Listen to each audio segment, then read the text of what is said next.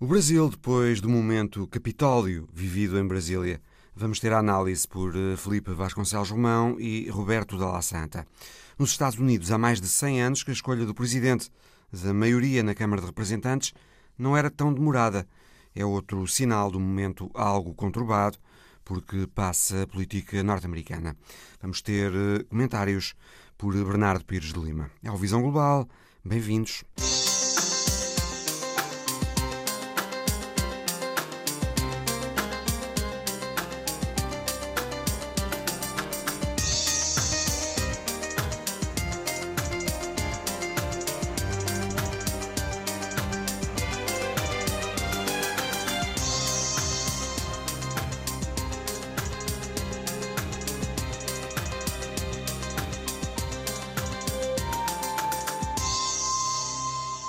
Semana ficou marcada pelo assalto violento de apoiantes de Jair Bolsonaro aos edifícios públicos em Brasília, o Congresso, o Supremo Tribunal e o Palácio Presidencial. Para discutirmos o Brasil, temos eh, no Visão Global o Felipe Vasconcelos Romão, comentador habitual da Antena 1, e o Roberto de la Santa, sociólogo. Boa tarde a ambos. Roberto, acha que aquilo que aconteceu esta semana será aquilo com que Lula da Silva pode contar sempre daqui em diante, agora que hum, é presidente? Contestação, raiva, perturbação da parte daqueles brasileiros que estavam ali representados na Praça dos Três Poderes naquele domingo? Bom, em primeiro lugar, agradecer e, enfim, me congratular aqui com meus colegas de mesa, com o professor Vasconcelos, e agradecer o convite do Mário Rui. É, me parece que é o seguinte, do ponto de vista mais alargado, em termos de contexto existe, tanto no Brasil, enfim, não é um fenômeno exclusivamente brasileiro, mas também no Brasil, uma nova configuração política e social que tem expressões em tipos de manifestação bastante peculiares, não? O que nós vimos, se não se pode dizer que foi uma tradução à brasileira do Capitólio norte-americano, foi algo bastante próximo disso, com características de bizarria um pouco mais desenvolvidas, que fizeram lá os manifestantes foi defecar e urinar em artefatos históricos, documentos, depredar o patrimônio público. Então, essa configuração política e social não é algo, digamos, que nós devemos enfrentar de ânimo leve, mas me parece que não é um epifenômeno. Ou seja, para além de haver uma base social que necessita uma constante excitação e agitação política no sentido desse programa da nova ultradireita. Há uma predisposição. Há uma predisposição daquelas pessoas para, que, essa, que a ação coletiva tipo. tenha algum tipo de carga performática desse tipo. Mas para além disso, parece que há algo mais profundo, ou seja, para além dessas ações coletivas, existe realmente uma nova configuração de poder e de classe no Brasil. Se vocês quiserem. Quem são aquelas pessoas? Vamos a essas pessoas. Primeiro, há um dispositivo, uma plataforma mais alargada, que permite a deslocação, o financiamento, a instrução logística, a alimentação, o pernoite, tudo isso fica bastante claro. Mas me parece que, para além de serem simplesmente peões num tabuleiro de alguma forma manipulados, eles expressam uma nova hegemonia no Brasil o clássico no Brasil, do ponto de vista da ciência política, da sua organização institucional interna, é que houvesse, tanto do ponto de vista das classes laboriosas quanto das classes produtivas, uma hegemonia de São Paulo sobre a República Federativa do Brasil.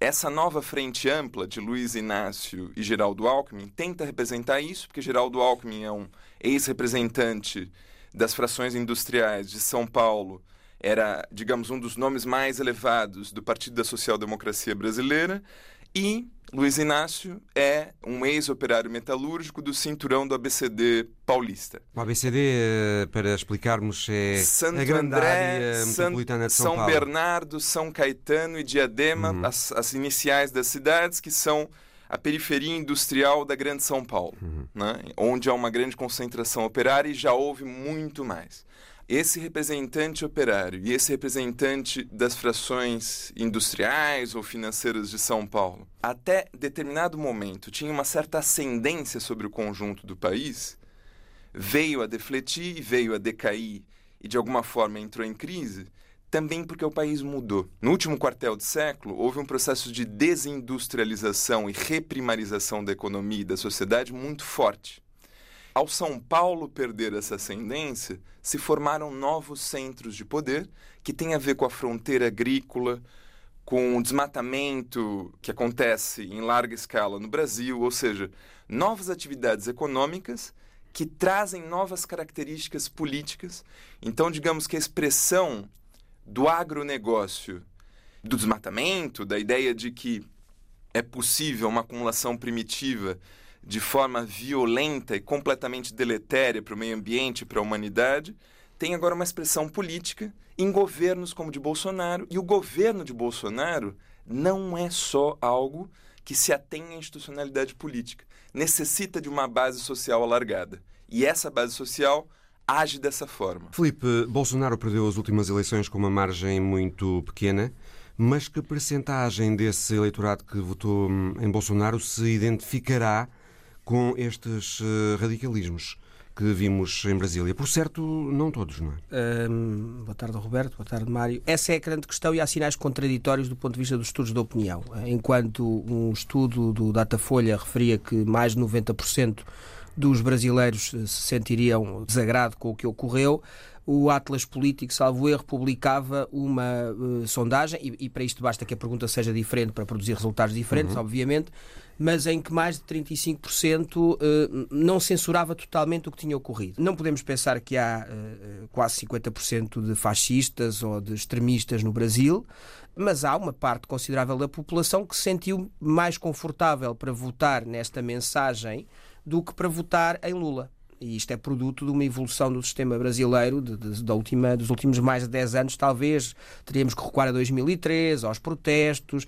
eh, à mudança da base dos protestos em 2013, à atitude da Écio Neves perante o resultado eleitoral de 2014, para tentar perceber como é que se foi construindo este caldeirão para chegarmos a este ponto. Não me parece de facto que haja ali 40 e muitos por cento eh, que se sintam confortáveis com isto. E julgo até que aquela ideia de que Bolsonaro agora iria assumir o papel de uma liderança da oposição e esperar com o ordenado do Partido Liberal durante quatro anos para depois voltar a candidatar-se a presidente e mobilizar os descontentes com o governo de Lula, parece neste momento bastante afastado. Há outro aspecto que também não pode deixar de ser tido em conta e que é grave, que é a componente armada das instituições. Já lá vamos. Roberto Dalla Santa, uh, Jair Bolsonaro ainda não reconheceu a derrota nas últimas eleições presidenciais. Enquanto ele não o fizer, se calhar fica mais uh, difícil estabilizar a situação no Brasil. É preciso impor, antes disso, o Se pressuposto... ele reconhecesse a derrota, isso seria um passo para a estabilização, para... Por que que Jair Bolsonaro menos, não pode reconhecer para, a derrota? menos uh, reduzir Qual o compromisso de Jair Bolsonaro com essa institucionalidade? Ele claramente se apresenta como alguém antissistema, não há ninguém mais pró-sistema do que alguém que fez toda a carreira política entre as Forças Armadas e o Parlamento.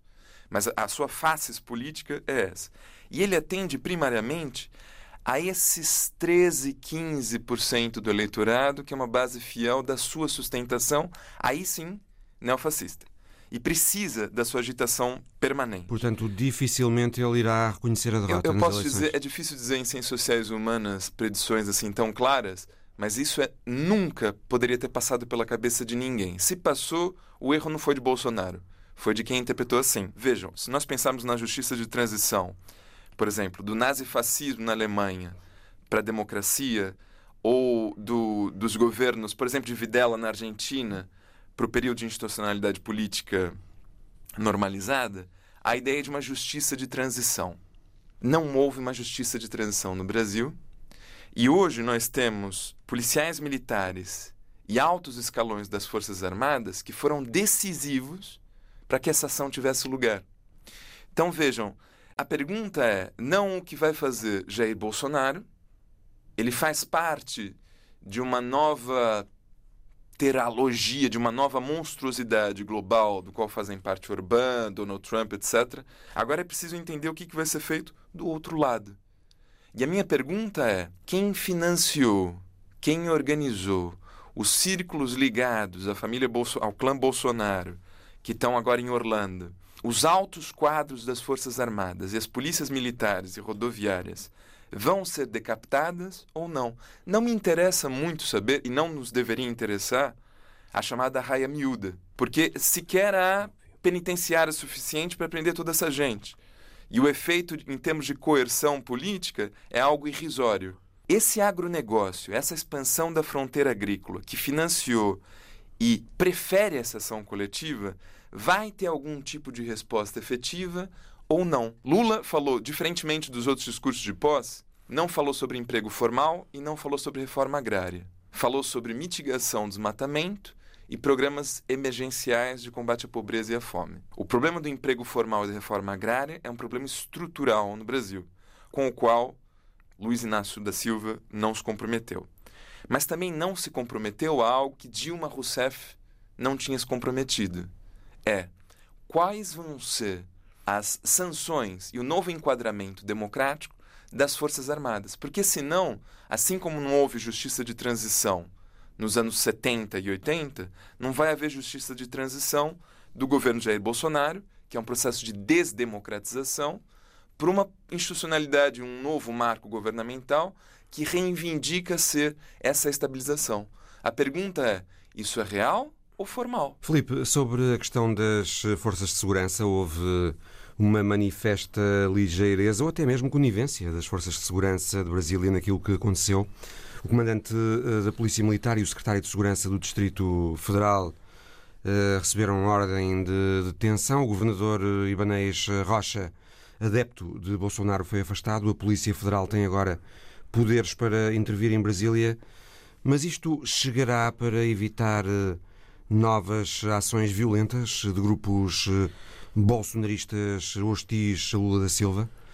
Há pelo menos 13 estados no Brasil que têm governadores para o Bolsonaro?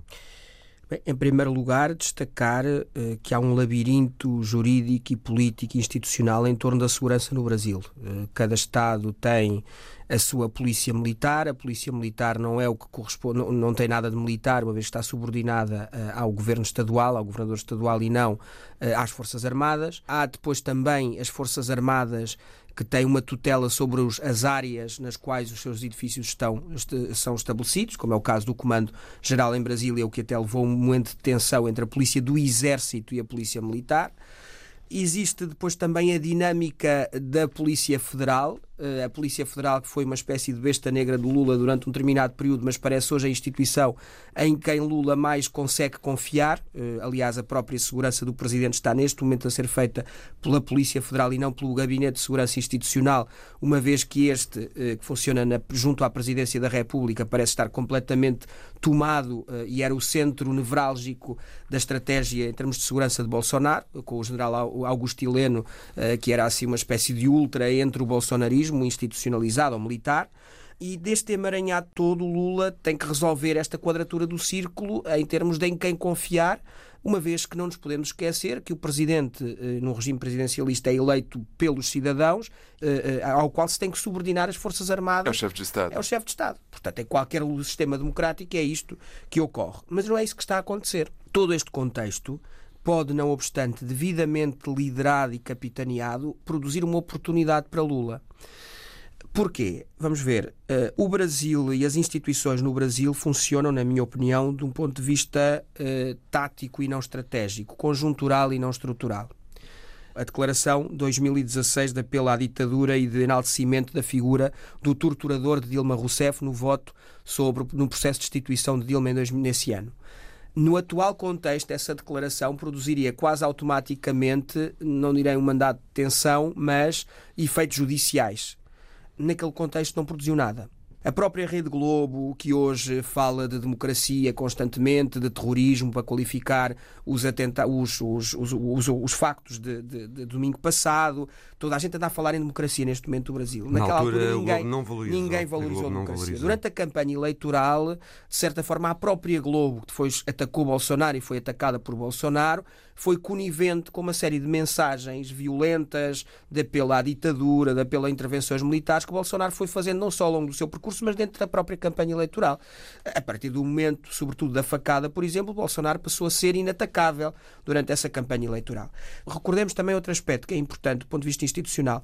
O comandante, o general Vilas Boas, em 2016, 2018, desculpa, faz uma declaração prévia à decisão final sobre a eventualidade da candidatura ou não candidatura de Lula da Silva, que é incorporada pelo Supremo Tribunal Federal naquele momento. Previamente a essa decisão, o general Vilas Boas eh, escreve nas redes sociais, salvo erro, ou faz um pronunciamento a condicionar a decisão do Poder Judicial e o Supremo Tribunal deixou passar. O mesmo Supremo Tribunal hoje, que emite mandados prévios, que emite medidas preventivas, que emite multas eh, prévias à, à, prática dos atos criminais de 100 mil reais por hora, caso haja mobilizações, etc, etc, foi aquele que foi conivente com toda a chegada de Bolsonaro e com os primeiros tempos de Bolsonaro no poder. Falta coerência Não há coerência. instituições. As instituições no Brasil sentem um momento, na minha opinião. O Supremo Tribunal sente para onde pode avançar. Dito isto, isto pode ser neste momento uma oportunidade para Lula. Eh, aquele discurso que Lula terá feito perante as, os, as comandantes das, dos ramos das Forças Armadas foi, uma certa, de certa forma, um, aquilo que em Portugal diríamos um raspanete uh, a estes comandantes. Muito provavelmente Lula não teria margem política para o fazer sem os acontecimentos de domingo pelo que o atual contexto pode ser uma oportunidade. Em primeiro lugar, há que verificar se há uma quebra efetiva da popularidade de Bolsonaro, e isso também vai ser lido pelas instituições eh, para se acalmarem em relação àquilo que seria o, o, a sua atitude sem esta situação. Porque, de facto, nós tivemos Joe Biden a telefonar para, eh, para Lula no próprio dia dos acontecimentos e isto é algo que faz soar campainhas nas fias das Forças Armadas brasileiras. Há que registrar também que estes grupos que assaltaram os edifícios em Brasília tinham estado antes, durante meses, em frente a quartéis a pedirem um golpe militar que impedisse a posse de Lula. E os militares nunca intervieram. Uh, Roberto, isto é um sinal de alguma solidez institucional, pelo menos? Uh, ou seja, um golpe militar nunca acontecerá no Brasil? Os golpes militares foram uma metodologia política no conjunto da América Latina, do Rio Grande à Patagônia, com o beneplácito das Forças Armadas e do comando político dos Estados Unidos da América. Né? Então, uma mensagem de Joe Biden é, é bastante temporã e quer dizer, no sentido de ser atempada, mas também bastante auspiciosa nesse sentido, né? digamos, de deixar claro quais são as intencionalidades políticas dos Estados Unidos, ou seja, que seja simplesmente necessário em 2023 que haja ainda esse tipo de sinalização já faz parte, digamos, de uma avaliação da relação de forças. Né? É, é preciso que haja condições internas também, né? mas as externas são muito importantes. As internas, o que preocupa, digamos, a, a governação no Brasil nesse período, não no sentido conjuntural, mas no sentido, digamos, de Estado, é realmente que essas Forças Armadas, eu diria, não só nunca tiveram raspanetes, mas nunca tiveram nenhum controlo. Parece-lhe, Roberto, que as Forças Armadas no Brasil estão comprometidas com a democracia? As, as Forças Armadas no Brasil, essa talvez seja a única afirmação categórica que poderia fazer como cientista social. Nunca tiveram um compromisso efetivo com a ordem constitucional moderna que passou a vigorar depois da Constituição de 1988. O que estão dando mostras, né? e Jair Bolsonaro vem das Forças Armadas, né? antes de fazer uma longa carreira no parlamento, ele foi exonerado do Exército Brasileiro. Né? Inclusive, muita gente não lembra, mas foi exonerado porque planejava um atentado terrorista à época. Né? É supostamente com algum tipo de reivindicação laboral das baixas patentes no Exército, planejava um atentado terrorista como ação bastante, entre aspas, sindical. Então, essa é a origem da carreira política de Bolsonaro. Se as Forças Armadas que pariram, digamos, essa besta política, nunca tiveram uma só declaração, uma só declaração sobre nenhum ato dos vários que podem ser considerados crimes de responsabilidade sobre Bolsonaro, que é, digamos, sua cria direta, o que dirá ter compromissos institucionais com a democracia política. Então, isso é um problema de fundo que, vejam, dificilmente uma governação vai resolver. Mas o que, que poderia fazer o governo de Luiz Inácio da Silva e Geraldo Alckmin para começar? Se quiserem dar um sinal a respeito. É, é um processo, há uma palavra de ordem hoje no Brasil, se chama sem anistia. É a ideia de que sem não vão amnistia. sem amnistiar uhum. os é, crimes políticos cometidos nos últimos anos. Né? É uma palavra de ordem que foi retomada dos anos 60 e 70. Torturadores, perpetradores, verdugos políticos não podem ter perdão, mais ou menos essa é a tradução. Qual vai ser o enquadramento, não com um raspanete e não episódico, do ponto de vista estrutural sobre as Forças Armadas e a Polícia Militar? Essa é a pergunta que está lançada no ar. Lula da Silva uh, começa o mandato no meio de toda esta instabilidade, mas pelo menos parece ter, neste momento, a maioria do Congresso do lado do seu governo. O PT só tem 12% dos deputados, mas Lula já conseguiu muitos apoios de centro-direita no Congresso, até de partidos que apoiaram Bolsonaro. Construiu esse apoio oferecendo lugares em troca. Felipe, eh, no meio da turbulência, Lula, esse apoio do Congresso, pelo menos, terá, em princípio. O Brasil é tem uma situação atípica que, em boa medida, deriva também da forma como são eleitos os deputados, em primeiro lugar, o, seu sistema eleitoral, mas também da relação entre o poder legislativo e o poder executivo.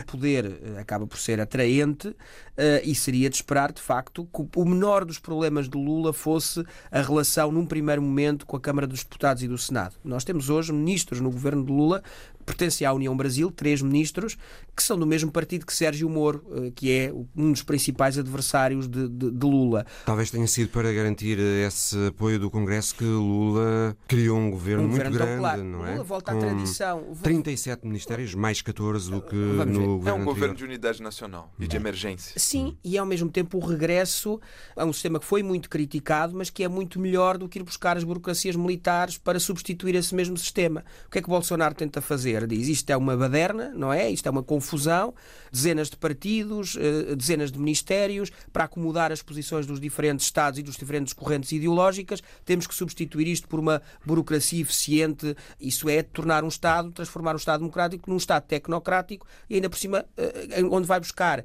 a, a, militarizado. a militarizado, vai buscar a única estrutura burocrática que Bolsonaro conhecia e organizada, os tecnocratas, que é a estrutura militar.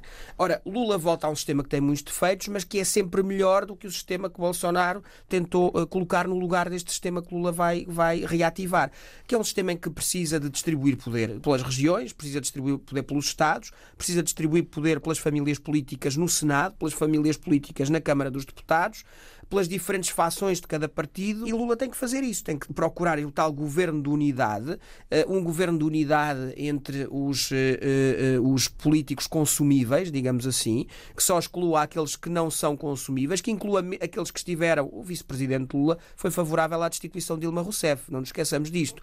Há aqui uma tentativa de restabelecer alguma normalidade do ponto de vista do que é a política brasileira pelo que este seria o menor dos problemas de Lula em termos de procurar essa unidade. Lula estava disposto a isso.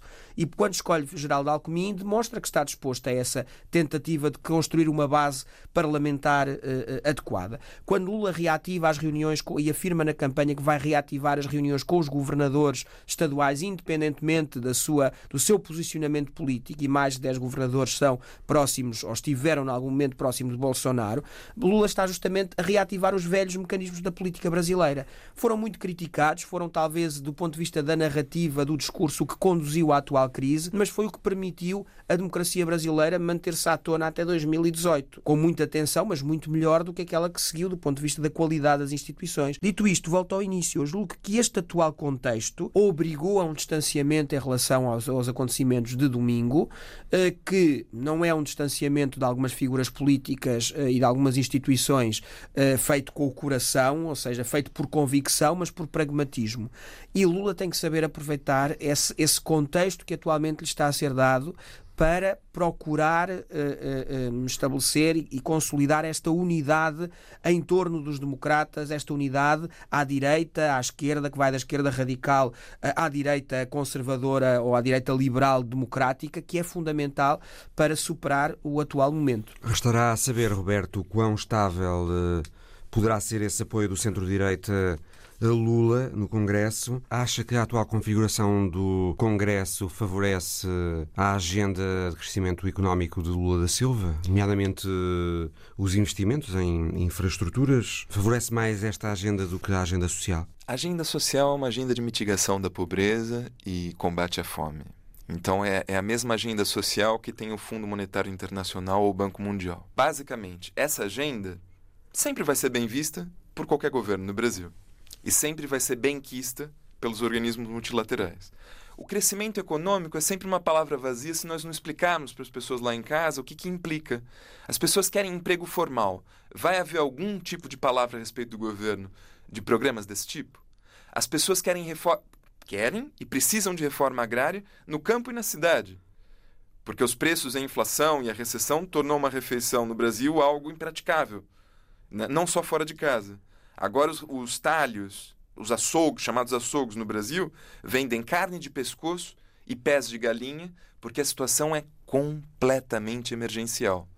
Então, o que, que seria retomar os investimentos? Pagar os serviços e a rolagem da dívida pública ou realmente investir não em um ou outro programa social, mas em emprego, proteção social, educação universal, saúde coletiva, tudo isso no Brasil está em frangalhos. Enquanto não se restabelecer um Estado de direitos, o Estado de direitos no Brasil é o que garante o Estado de direito no Brasil. E não há direitos sociais para além da letra do texto da Constituição de 88. Então, se o governo Lula se comprometer com os capítulos e alíneas da Constituição de 88 sobre a função social da democracia, da terra e etc., já vai ser revolucionário. Então, a questão é: vai se fazer isso tentando políticas mitigatórias, chamados programas sociais compensatórios do Fundo Monetário Internacional, que estão mais comprometidos com a balança comercial do que com o povo brasileiro? Ou vai realmente se fazer algum tipo de reforma? Os governantes sociais democratas no mundo, e aí sim é um padrão com a Europa e todo mundo, deixaram de ter aspirações social-democratas. Passaram para a ideia do auxílio, auxílio desemprego. Passaram a ideia dos vouchers e dos cheques contingenciais. E deixaram a ideia de pleno emprego, segurança social robusta, né? programas que são universais. Então, se Lula da Silva tiver algum tipo de voto de confiança, não aos militares ou à Rede Globo, mas à Constituição de 88 e cumprir a sua função social, já vai ser algo completamente transformador. Não é isso que apontam as suas palavras e as suas ações. Felipe, eh, a atual composição do Congresso brasileiro favorece mais uns aspectos da agenda de Lula da Silva do que outros? Sim, claramente sim. Como o Roberto já mencionou, não, não, existe um Estado social no Brasil. Este é um ponto que é necessário referir. No Brasil isto nunca foi possível estabelecer e, e, e é nisso que assenta eh, porque é que houve este, esta coesão entre uh, as elites económicas, empresariais e Bolsonaro. Porque era a garantia cabal de que a fiscalidade iria até diminuir uh, e que isto iria colocar ainda mais longe a questão do, do, do estabelecimento de um sistema fiscal que permitisse impostos progressivos, que direitos trabalhistas. direitos trabalhadores, etc. Isso, isso foi completamente deixado de lado. Hoje estamos mais longe, evidentemente que sim, porque as próprias igrejas neopentecostais evangélicas têm essa componente de substituição do Estado do ponto de vista da caridade e isso é um poder, eh, não o fazem por, de uma forma abnegada, fazem no a troco do quê? De poder sobre as pessoas, sobre estas pessoas, um, e isto foi acarinhado por Bolsonaro. Agora, é muito difícil com a atual configuração, não obstante ser relativamente simples, eh, construir uma base de apoio através desta distribuição de poder. Depois, em termos de implementação de políticas concretas, isso é praticamente impossível nesta etapa, neste momento. Lula tem um contexto muito mais difícil do que teve em 2003, eh, não apenas pela questão da subida dos preços das matérias-primas, mas por aquilo que o Roberto diz desde o início da, da, desta nossa conversa, sobretudo porque a estrutura social mudou e, no, e, neste momento há uma realidade que não existia há 20 anos. E Lula comete, quanto a mim, esse erro. A referência constante ao passado retira-lhe o ímpeto reformador do presente e do futuro. E isso é algo que é complicado, talvez seja por pragmatismo, mas, mas que demonstra as dificuldades que vai ter uh, em implementar um programa de, governo coerente. Filipe Vasconcelos Mão, Roberto de La Santa, muito obrigado aos dois. Obrigado. E Agradeço. Nos Estados Unidos, a escolha do líder da maioria republicana na Câmara de Representantes precisou, desta vez, de quatro dias e 15 rondas de votações, quando o habitual, desde há 100 anos, é a eleição do Speaker da Câmara fazer -se sempre à primeira. 19 dos 20 representantes republicanos que forçaram as 15 rondas de votações pertencem a um grupo na Câmara de Representantes constituído por cerca de 50 republicanos da extrema-direita, um grupo chamado Freedom Caucus. Bernardo Pires de Lima, boa tarde. Boa que tarde. grupo é este, o Freedom Caucus? Eh, nós estamos a falar aqui de personagens fiéis a uma linhagem uh, que tem tornado a política americana irrespirável, ingovernável e, e pouco saudável. Uh, e, portanto, prova que, independentemente de Donald Trump ou uma figura parecida com ele, embora seja difícil encontrá-la, esteja na linha da frente da política uh, nacional, os seus princípios, a sua forma de atuar, não ficaram para trás na história. O mesmo se passa com a situação brasileira, não é? fazer um paralelismo da atualidade não é o facto de nós não sabermos, ou sabermos uh, do ponto de vista mediático, onde está ou onde não está o ex-presidente Bolsonaro, que as suas ideias não continuam a ser mobilizadoras uh, de uma trincheira uh, social e ideológica. Creio que este aqui... grupo, o Freedom Caucus, se constituiu para combater na Câmara de Representantes os entendimentos bipartidários. Porque uma das lógicas desta linhagem é não reconhecer ao bipartidarismo, não reconhecer ao diálogo parlamentar com o adversário estatuto legítimo e construtivo para eh, fazer política, fazer políticas públicas, para participar no, no debate legislativo. Portanto, um grupo que entende a... a política como um permanente campo de batalha?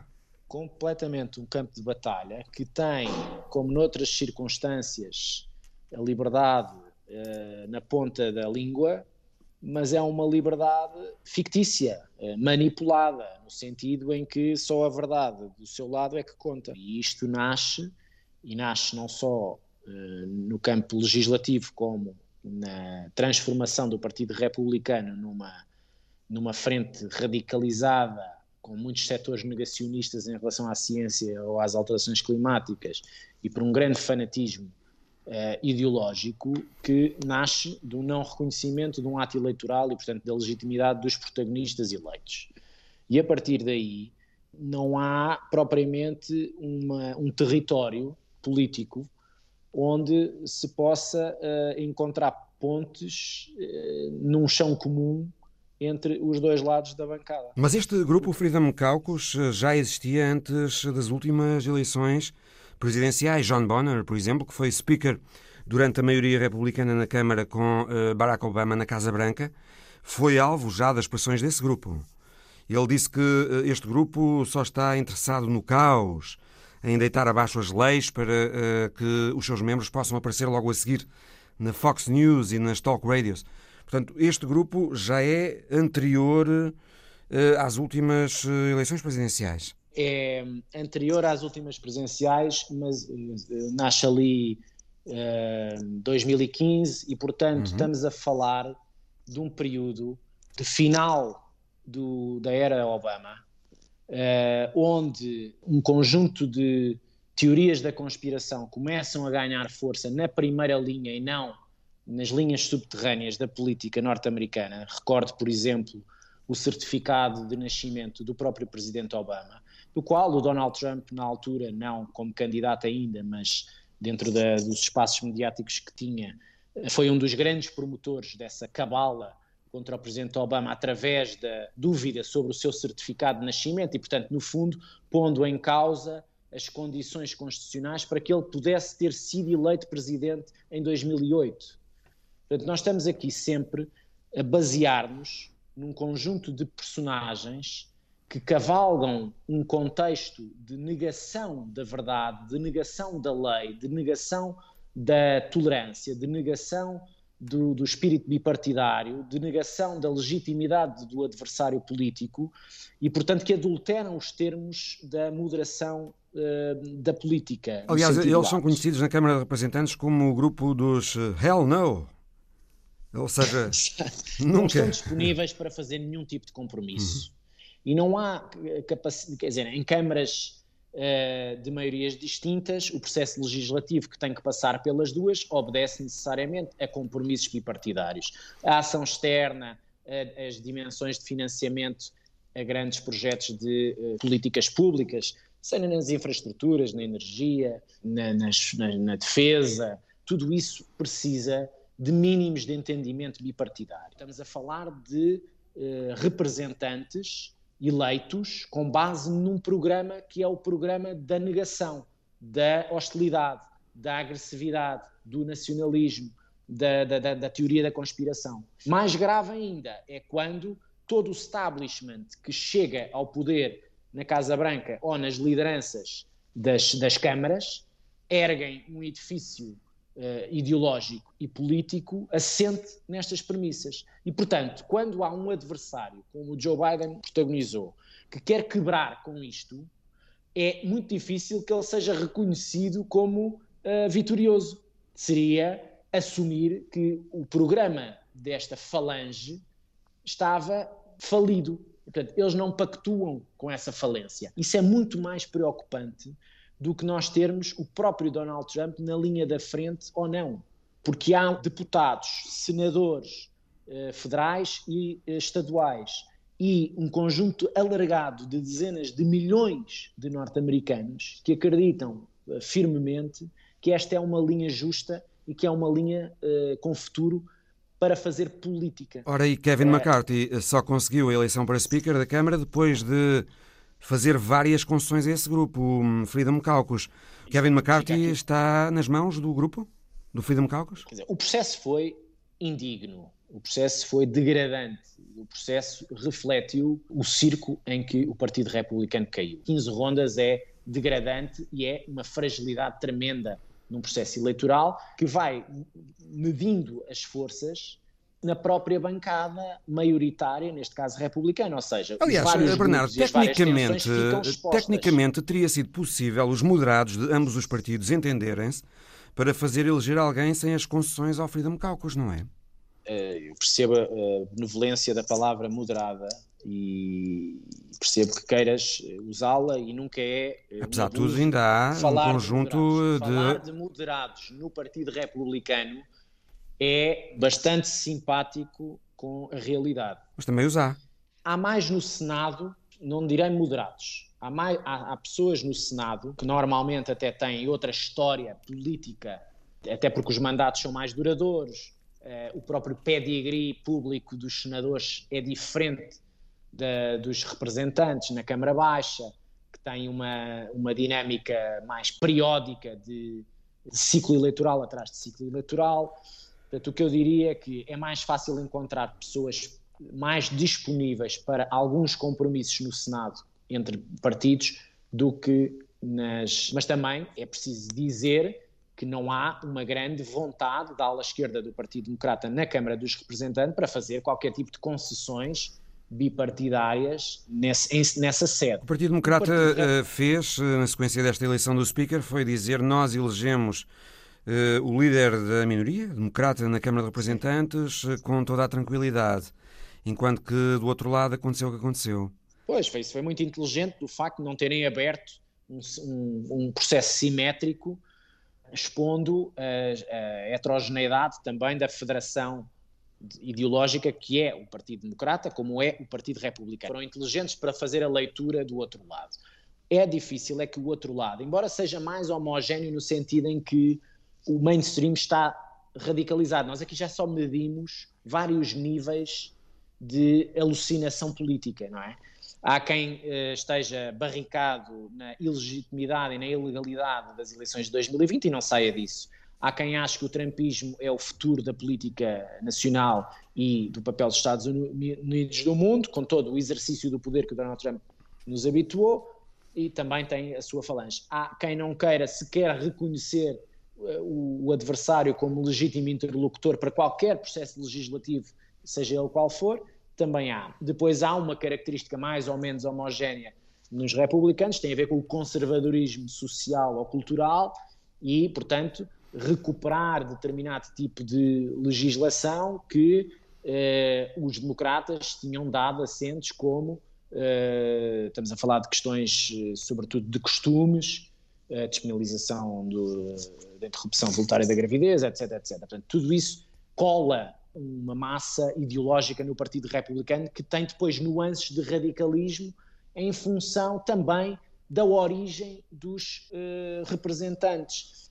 Isto é importante dizer porque uh, com o processo eleitoral de dois em dois anos na Câmara Baixa, todos eles mal são eleitos começam a pensar na eleição ou na reeleição seguinte. Uhum. Dá para perceber um bocadinho que uh, há uma campanha eleitoral permanente na cabeça deles e isso muitas vezes é motivo suficiente para que o radicalismo seja a chave de uma reeleição, porque é isso que está a mobilizar o seu campo eleitoral no distrito, na circunscrição específica que, onde vai lutar pela reeleição. Mesmo havendo hipoteticamente algum interesse na maioria republicana de estabelecer alguns entendimentos bipartidários, a proeminência deste grupo Freedom Caucus na Câmara torna tudo mais difícil. Provavelmente Sim, fica mais difícil aprovar leis na Câmara e ficam mais difíceis Não, os entendimentos fica, bipartidários. Há uma condicionante original que tem a ver com a fragilidade do início de mandato do Speaker da Câmara, não é? Uhum. Que é refém das concessões feitas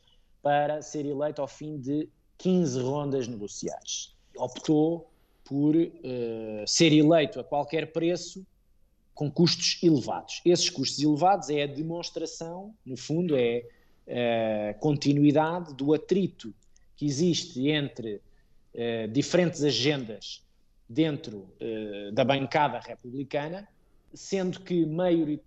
não sei se será maioritariamente, mas a predisposição genérica é para não fazer compromissos, não fazer cedências ao outro lado e aquelas que tiverem que ser feitas terão que ser avaliadas em função do custo político que isso acarreta. Na sequência desse processo Portanto, atribulado é uma... da eleição do Speaker da Câmara, vimos eh, análises a apontar para uma maior probabilidade de shutdown do governo, de default na dívida americana, eh, não se conseguir eh, elevar o teto da dívida americana ou até mesmo não se conseguir, hum, ou de ser mais difícil, provar é só, novos é apoios à Ucrânia.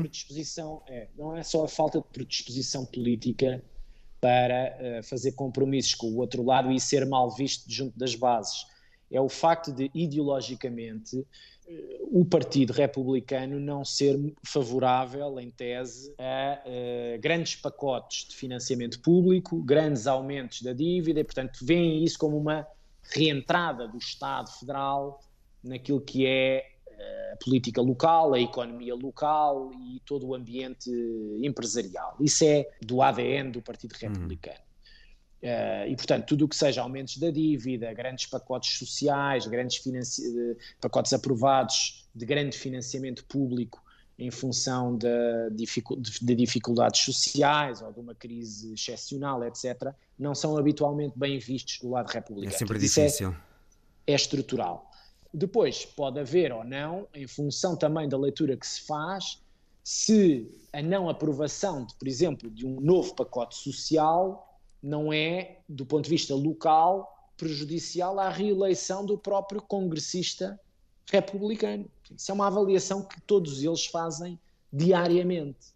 Portanto, há processos legislativos que vão ser, ter muito mais atrito, se é que já não tinham, e portanto mais bloqueios mais eh, agressividade entre as partes e eventualmente haverá outros onde se pode identificar eh, um pequeno grupo ou individualmente representantes republicanos com quem se poderá fazer algum diálogo. Isto também vai depender um bocadinho depois de como evoluir o processo judicial contra o Donald Trump em função dos ataques ao Capitólio e eh, daquilo que pode ser ou não qualquer tipo de vantagem competitiva, nós vamos entrar num ciclo uh, dramático eleitoral, pré-eleitoral, de, digamos, chegada à frente de candidatos no Partido Republicano para atacar as presidenciais de 2024.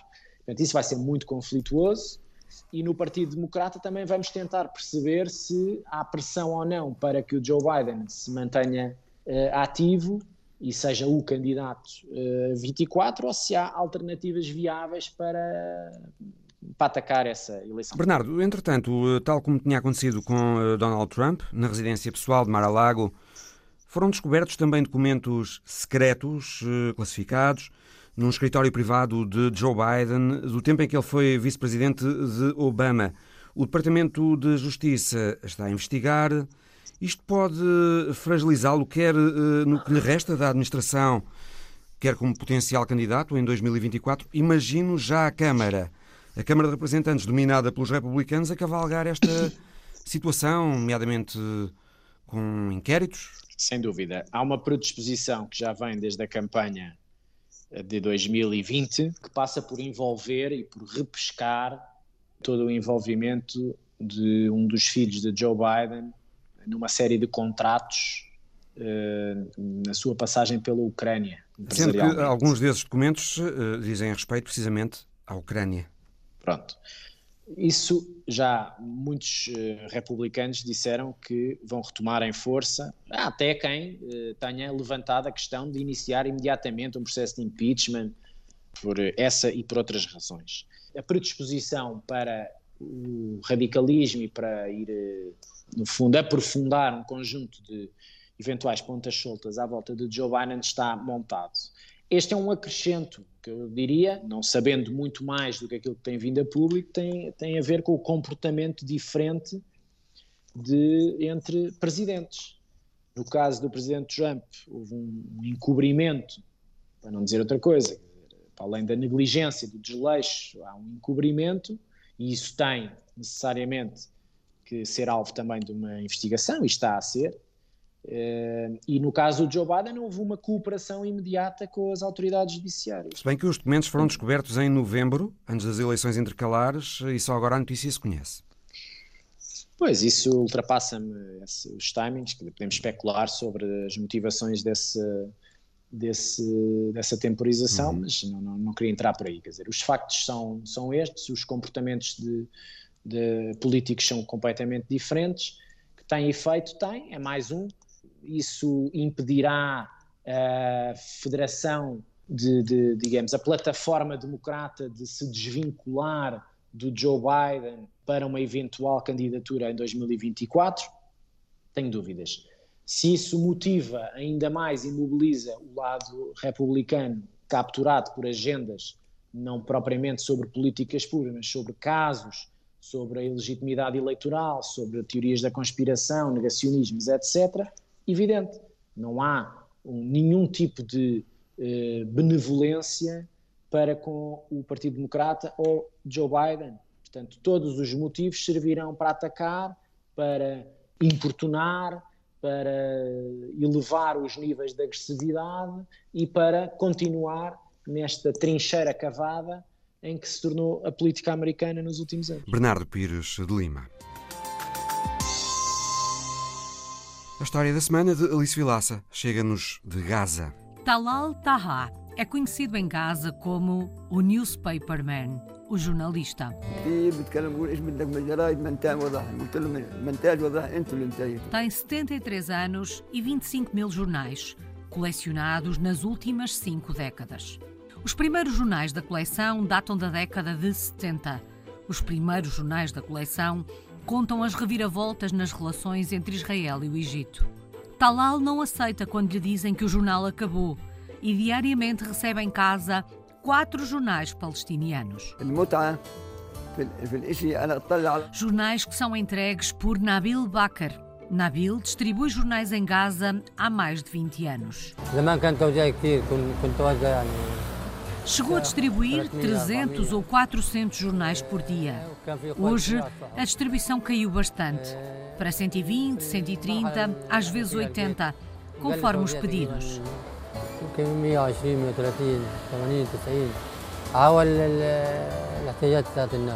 As novas tecnologias e o fácil acesso à informação é um dos motivos da queda de distribuição de jornais. O outro é a falta de dinheiro. Há muitas pessoas desempregadas em Gaza. Quem não perde o interesse pelo jornal em papel é Talal, que continua a colecionar os jornais. Depois de os ler, são guardados no sótão. Aos 73 anos, Talal Taha diz que segurar o jornal nas mãos é uma alegria.